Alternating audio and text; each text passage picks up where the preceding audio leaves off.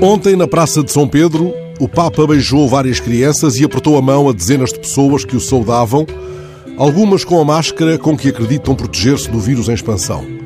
Perante o gesto do Papa e a sua defesa da proximidade com os doentes, lembrei-me de palavras recentes da Diretora-Geral da Saúde, aconselhando-nos a socializarmos um bocadinho menos, a não nos beijarmos tanto, não nos abraçarmos tanto.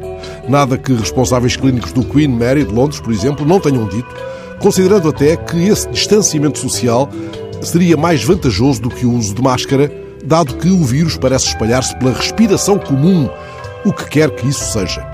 Esta é uma observação a reter pelos frequentadores de elevadores em hora de ponta. Eu retive uma outra, proferida por uma turista num dos canais de Veneza. O pânico é mais contagioso que o vírus.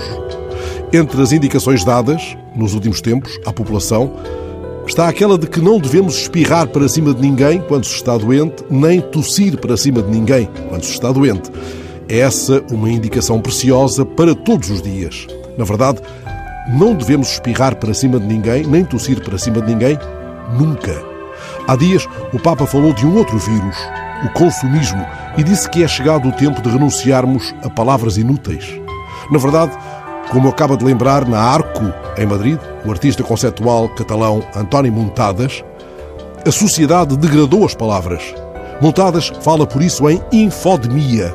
A palavra, esta palavra que nos alerta para a epidemia informativa, pode ser ela também rapidamente contaminada. O designado secretário de Vigilância do Ministério da Saúde, do Brasil, acaba de lhe dar uso sem máscara de proteção. O ângulo de alerta do responsável político do setor, lá no Brasil, é o de que vivemos a epidemia em tempo real, enquanto as informações se tornam perecíveis.